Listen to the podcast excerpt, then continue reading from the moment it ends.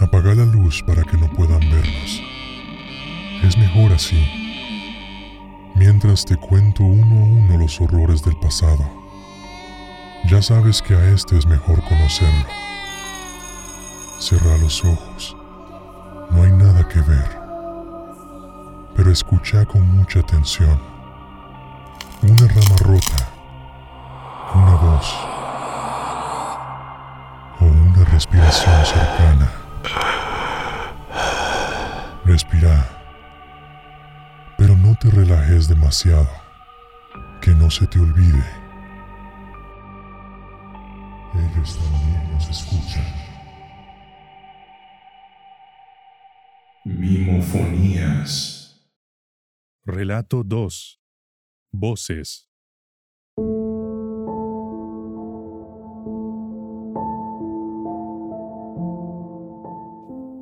Cuando era más pequeño me gustaban los bosques. Iba casi una vez al mes a acampar con toda la familia. Y me refiero a toda, incluyendo mis tíos y primos. Los grandes se quedaban mientras los pequeños íbamos a jugar entre los árboles. Jugábamos escondido, congelado y a explorar. En fin, eran tiempos sin smartphones. Pero hubo una vez, en un bosque en específico, que me ocurrió algo diferente. Disculpen si mi memoria me falla, porque cuando ocurrió decidí no pensar en eso. Y hasta hace poco me atreví a desempolvar el recuerdo, aceptando que fue real, pero veo difuso lo demás. Tenía 12 años y no sé por qué. No sé si estábamos jugando escondido para variar, pero me quedé atrás, muy atrás en el espeso bosque. También recuerdo que no era de noche. Aún faltaban horas de sol, pero los árboles eran tan grandes y la altitud era tanta que por la neblina fácil podía parecer que siempre estaba a punto de anochecer. Pero ese no era el caso. Yo sabía que faltaban horas para que anocheciera. No recuerdo verme nunca preocupado por ello. Solo recuerdo estar caminando entre los árboles.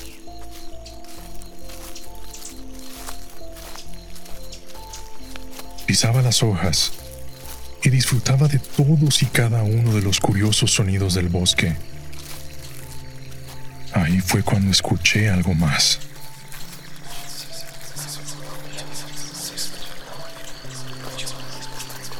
Mientras caminaba pude diferenciarlo, por encima de todos los sonidos del bosque.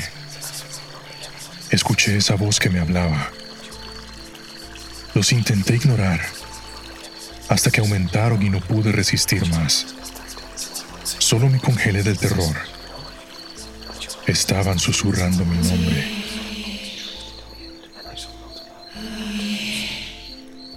Los tenía en mis espaldas.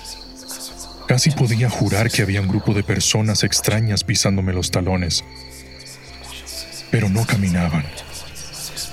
No se escuchaba ni una pisada más. Y lo supe cuando me detuve porque los susurros se hacían más intensos. Y no sé cómo, no sé con cuál valentía, pero decidí que me debía dar la vuelta. Así que suspiré hondo. Lo hice.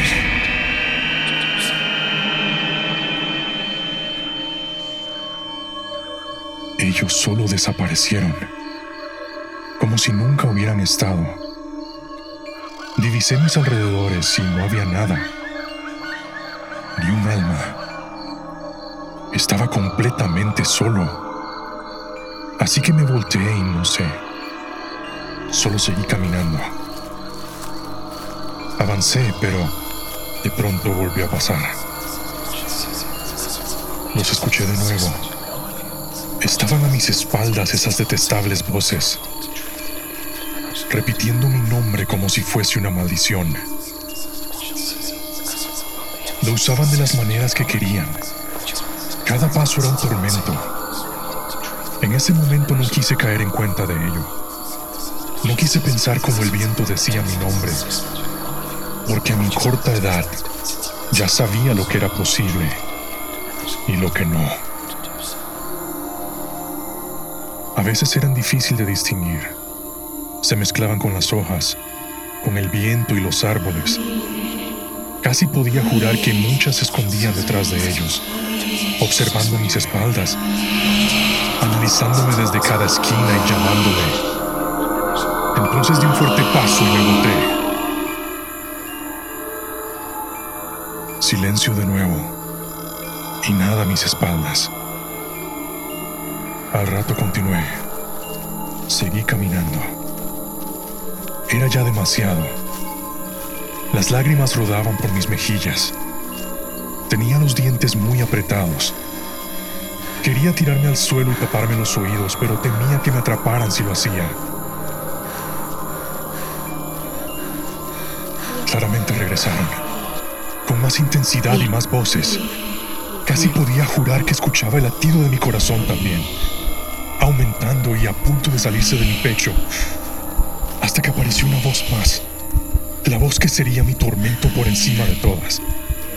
Era un doloroso sollozo, a lo lejos. No sonaba más fuerte que las demás, pero sí era la más diferenciable. Aumentaba y no podía dejar de prestarle atención. Parecía extraño, parecía real, como un alma que carga el dolor del mundo sobre sus hombros hasta que pasó.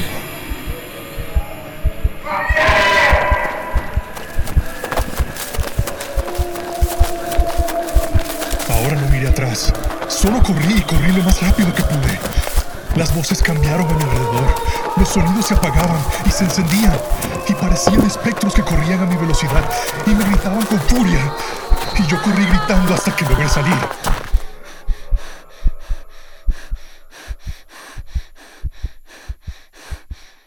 Afuera no escuché nada más.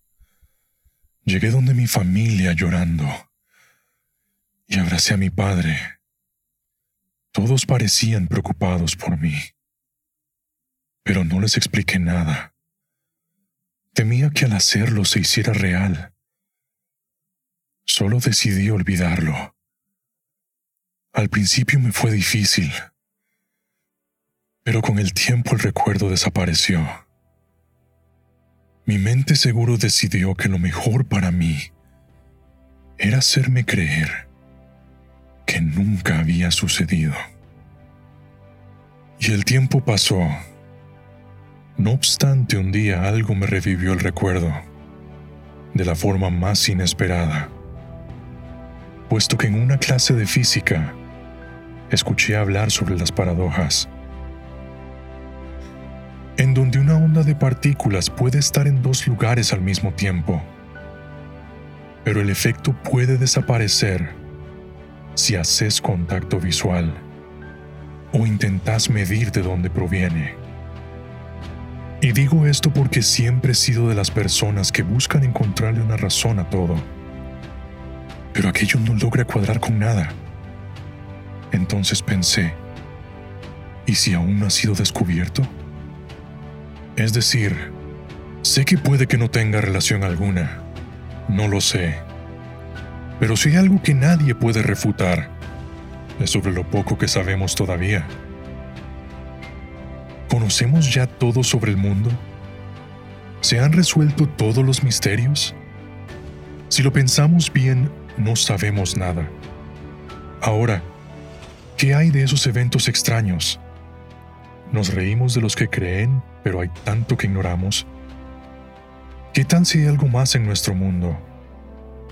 Algo que la tecnología aún no logra detectar, como una energía extra en el ambiente, que es más fuerte en ciertos puntos.